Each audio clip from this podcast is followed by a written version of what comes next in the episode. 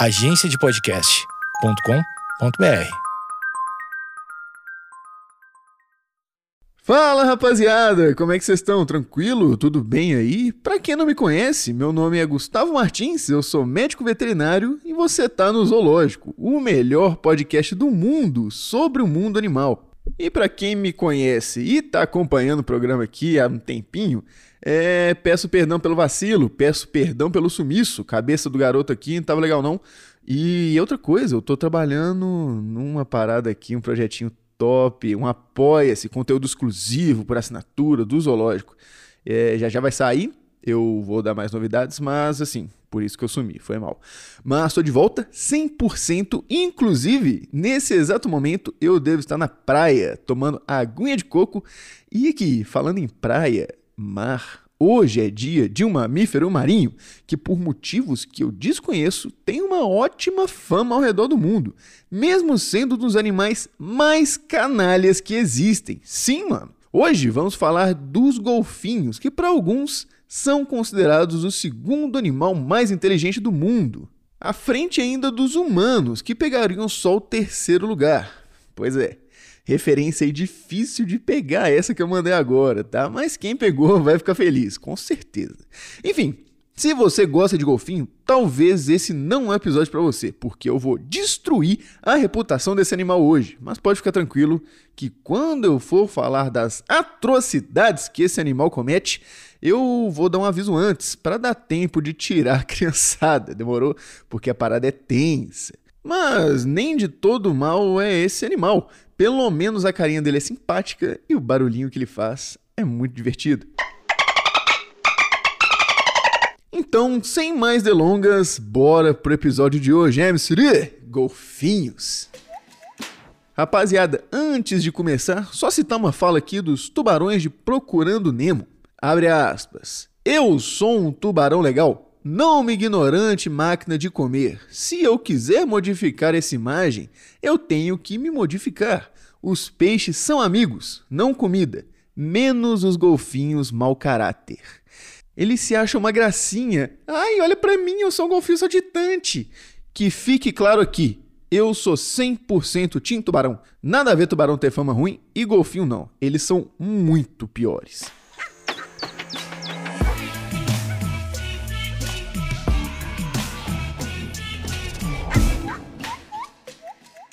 Golfinhos, ou melhor, cetáceos da família Delphinidia, ou mais ou menos isso. Cetáceo, caso você esteja aí se perguntando, putz, onde que eu já ouvi esse nome? É a mesma galera das baleias. Sim, golfinhos e baleias são tipo primos. Evoluíram do mesmo ancestral comum, mas há uns bons milhões de anos aí se diferenciaram em espécies bem diferentes uma das outras mas ainda assim com várias semelhanças, tanto que alguns golfinhos são confundidos com baleias, como é o caso das orcas. Mas assim, te falar a verdade, é uma confusão essa história do que é golfinho e do que é baleia. Pega uma definição aqui que eu encontrei. Ah, Baleias são cetáceos que, ao invés de dentes, têm cerdas de queratina que servem para filtrar a água do mar e se alimentar de fitoplânctons e pequenos peixes. Já os golfinhos são cetáceos que têm dentes similares aos nossos e os utilizam para predar outros animais, como cefalópodes e peixes. Mas tipo, mano, a baleia cachalote, que tem dentes de tipo 30 centímetros, aquilo ali não é um golfinho não. Ou então a baleia narval, que tem um dente canino com mais de metro saindo para fora da boca, parecendo um chifre é uma baleia, mas tem dente. Então, meio que essa definição tá certa, só que com algumas exceções. Só que relaxa, mano. Ninguém vai te crucificar se você chamar uma orca de baleia, por exemplo. Tá tudo bem. Mas assim, teoricamente, a orca é um golfinho mesmo. Te explicar de verdade agora qual que é dessa nomenclatura. Seguinte, Dentro da instituição cetáceos, tem uma subordem chamada Odontocete, que são cetáceos com dentes. E dentro dessa subordem tem 10 famílias diferentes. E dessas 10 famílias, apenas os indivíduos das famílias Delphinidia, que são os golfinhos clássicos, mau caráter, as orcas e as baleias piloto, os da família Inídia, que são os botos, tipo boto cor-de-rosa, talarico, e os da família Phocenidae, que são as vaquitas que, por sinal, tem tipo 10 no mundo. Qualquer dia desses aí vão acordar com a notícia que eles foram extintos. E as toninhas também é dessa galera. Toninha, talvez você se lembre daquela história do exército brasileiro que confundiu um bando de toninha com um monte de submarino alemão durante a guerra e dizimou o bando de toninhas. É, pois é. Complicado, né? Mas enfim, só os animais dessas famílias que eu citei aqui agora que são considerados golfinhos de verdade. Mas aquilo que eu te falei, mano. Se você não trabalha com isso, nem faz pesquisa sobre esses animais, uma definição ok de se usar na vida é basicamente cetáceo com menos de 4 metros é golfinho e com mais de 4 metros é baleia. Fim. Tá errado? Tá. Mas não tá tão errado assim. Dá pra passar batido na vida aí, relaxa. E assim, galera, muita coisa que eu já disse nos episódios sobre baleias se aplica aqui também, como a evolução desses animais, toda aquela história de ecolocalização. Então recomendo fortemente você ouvir esses episódios para ter uma melhor compreensão sobre o assunto. Mas tem muita coisa que eu ainda não falei sobre esses animais, como por exemplo, você já se perguntou como que os cetáceos bebem água? Tipo, será que eles bebem água salgada mesmo? Pois é, não. Não é assim que funciona. Boa parte da hidratação desses animais vem de suas presas. Eles absorvem água tipo do sangue dos seus inimigos. Mas se fosse só isso, eles iriam morrer. Não seria o suficiente. Então eles desenvolveram um mecanismo que produz água através do metabolismo desses animais. Se liga que doideira. Durante a absorção das moléculas de nutrientes vindas do seu alimento, os golfinhos conseguem unir átomos de hidrogênio com átomos de oxigênio. Caso você não saiba, a água é formada por dois átomos de oxigênio juntos a um de hidrogênio. Dessa forma, eles conseguem produzir H2O, popularmente conhecido como água, através do próprio metabolismo do alimento consumido. Doideira, né, mano? Quer saber de outra coisa legal pra caramba sobre golfinho? Então se liga. Nessa altura do campeonato, você já manja como que funciona a ecolocalização, correto? Pequeno resumo. O animal manda onda sonora para o ambiente que são refletidas por superfícies sólidas como rochas, corais, o chão, peixes, polvos, tudo que é físico. Essas ondas que são refletidas vão em direção ao animal que produziu elas, que consegue interpretar esses sinais de tal forma que eles têm uma noção espacial de tudo que está ao seu redor. Animais como as cachalotes, por exemplo, que caçam lulas gigantes no fundo do mar, dependem quase que exclusivamente desse mecanismo para caçar. Já os golfinhos, que caçam mais próximos à superfície, não dependem exclusivamente disso, mas não me entenda mal eles total utilizam isso no dia a dia, 100%. Mas um aspecto super importante na hora da caça é a visão, que é bem similar à nossa, eles enxergam mó bem dentro e fora da água e, consequentemente, eles desenvolveram olhos adaptados a uma vida dentro do mar, como uma córnea mais rígida, um tipo de secreção que protege a mucosa ocular da água salgada, muitos mais fotorreceptores se comparados ao ser humano. Inclusive, fica a dica aí: episódio sobre visão dos animais. Esse tá doideira, viu? Depois escuta lá. Mas a parada mesmo que eu queria falar aqui é sobre a pupila, o pretinho do olho, onde a luz entra. Se liga. A pupila deles, ao contrário da nossa, que é tipo uma câmera, por exemplo, se você está num local com pouca iluminação, sua pupila vai dilatar para entrar mais luz dentro do seu olho e você enxerga melhor. Mas se for o contrário, você está num lugar, sei lá, com muita luz, sua pupila vai contrair para entrar menos luz e você conseguir enxergar direito. Tipo, nossa pupila só dilata e contrai dependendo da situação, mas a pupila dos golfinhos é muito mais legal. Por exemplo, quando eles colocam a cabeça para fora da água, onde tem mais luz, ao invés de contrair a pupila, eles adotam um formato semicircular, como se fosse do formato de uma concha. Ou então eles podem adotar uma configuração que sua pupila é quase que dividida ao meio, formando uma pupila dupla em cada olho, dando a eles uma visão binocular em cada olho. Com isso, eles têm noção de profundidade sem precisar focar os dois olhos em um objeto. Mas quando eles estão dentro da água, é mais comum a pupila no formato circular, já que a iluminação é menor. E falando nisso, não eles não têm a capacidade de diferenciar tantas cores como nós. Só dependendo muito da iluminação, alguns tons de azul estourando assim, que eles conseguem diferenciar. Mas no geral mesmo, visão monocromática para eles, disso.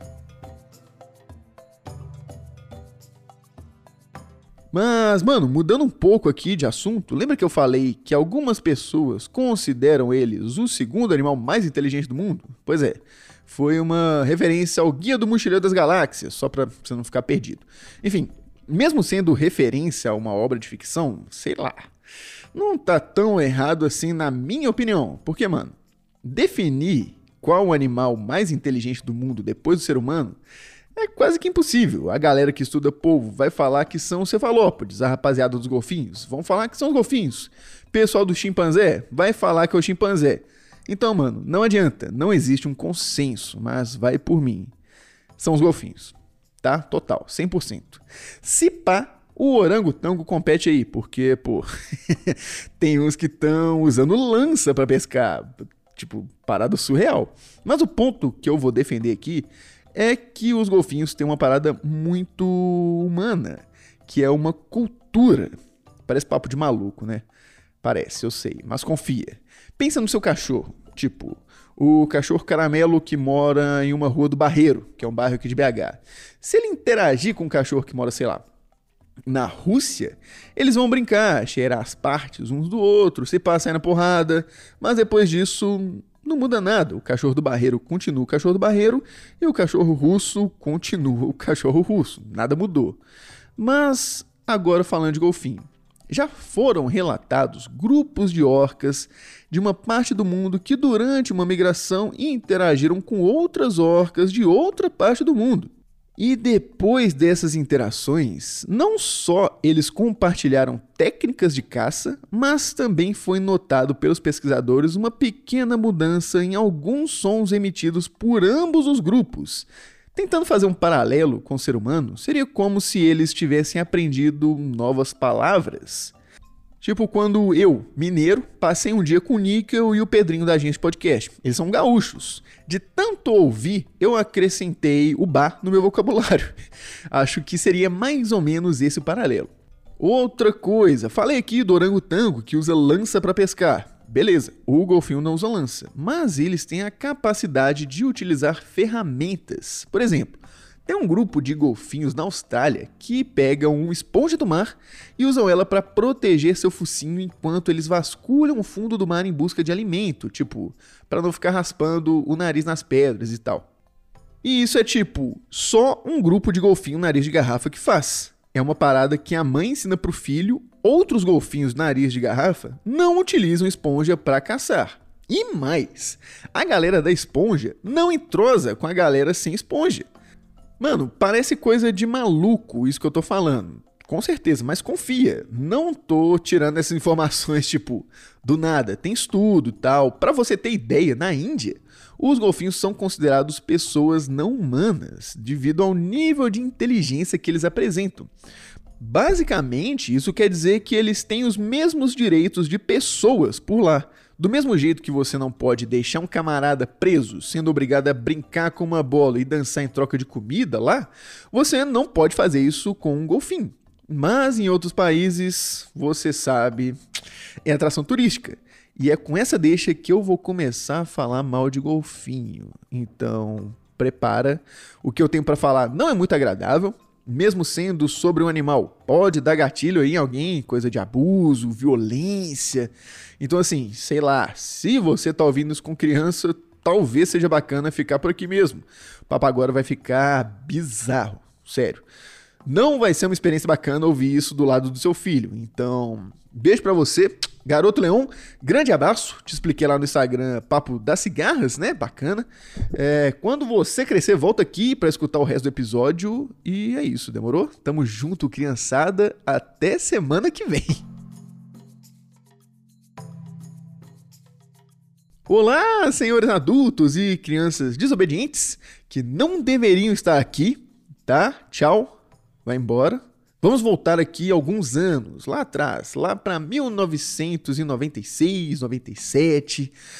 onde foram encontrados corpos de pelo menos 37 filhotes de golfinhos em uma praia nos Estados Unidos. A primeira suspeita era que alguém tinha matado esses animais, tipo, de propósito.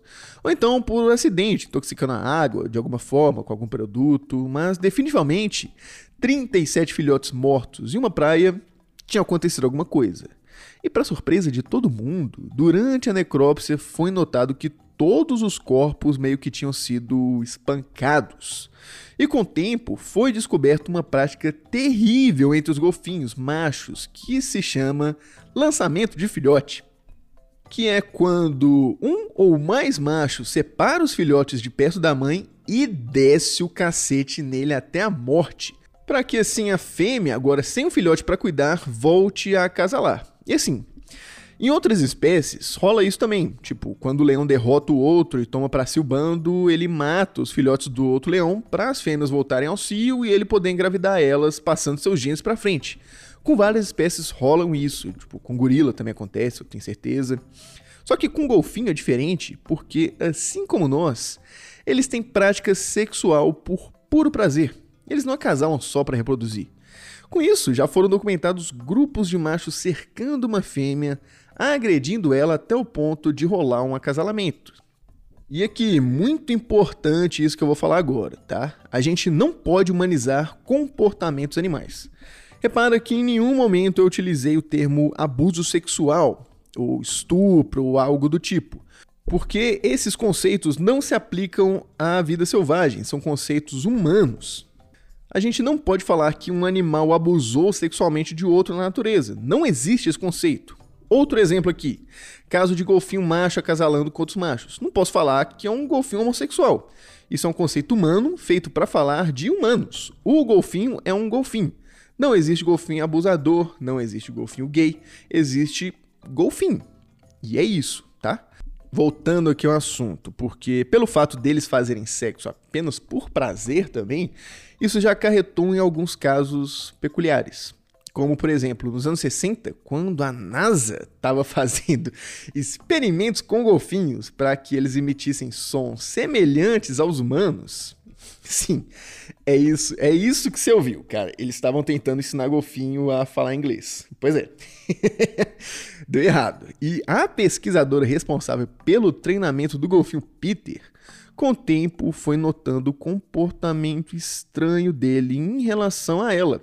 Ele começou a se esfregar nos joelhos dela, depois nos pés, nas mãos. Mano, chegou ao ponto dela masturbar ele com uma certa frequência. E eu sei, isso escalou muito rápido, mas assim, tipo, às vezes rola para coletar sêmen e tal, normal. Só que não era esse o caso. Segundo ela, tudo fazia parte da pesquisa. Ela estava lá para estudar ele, e isso fazia parte do comportamento dele. Então, nada demais. Bola para frente. Só que, mano, se liga no que ela falou. Abre aspas.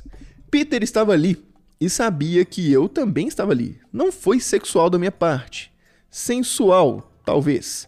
Pareceu-me que isso tornou um vínculo mais próximo entre nós dois. E isso é realmente tudo o que foi. Eu estava lá para conhecer Peter. Isso fazia parte de Peter. Fecha aspas. Tipo, mano. Putz. foda, mas a pesquisa foi cancelada porque essa relação entre eles meio que ofuscou o ponto inicial do projeto, que era ensinar golfinho a falar inglês. E para completar, ainda saiu uma matéria sobre esse caso em uma revista da época bem sensacionalista. Aí já era, queimou o filme de geral e acabou essa história. Só que esse não foi o único caso com seres humanos. Em 2018, há pouquíssimo tempo, uma praia francesa precisou ser interditada porque tinha um golfinho lá que, assim, tava se passando um pouco no contato físico com a galera. Zafar, o nome do meliante. E ele já era conhecido do pessoal, tava sempre lá, de boa, entrosando com a galera, mas certo dia ele começou a se esfregar contra caiaque, começou a impedir pessoas de sair do mar, ficava dando pula pirata com o focinho na galera. Aí complicou. Sempre que ele era avistado próximo à praia, ninguém podia entrar no mar. Então, sim, podemos dizer que golfinhos podem importunar outras espécies sexualmente. Mano, Pra você ter ideia, em um aquário o golfinho já foi visto se masturbando com a cabeça de um peixe morto. Eu sei que eu acabei de falar aqui que não dá para humanizar comportamento animal, tudo, mas, pô, mano. golfinho é complicado demais, sem sacanagem. Que isso, bicho? Isso, além de que um grupo foi visto utilizando um baiacu para se drogar. Sabe aquele peixe que vira uma bola? Pois é.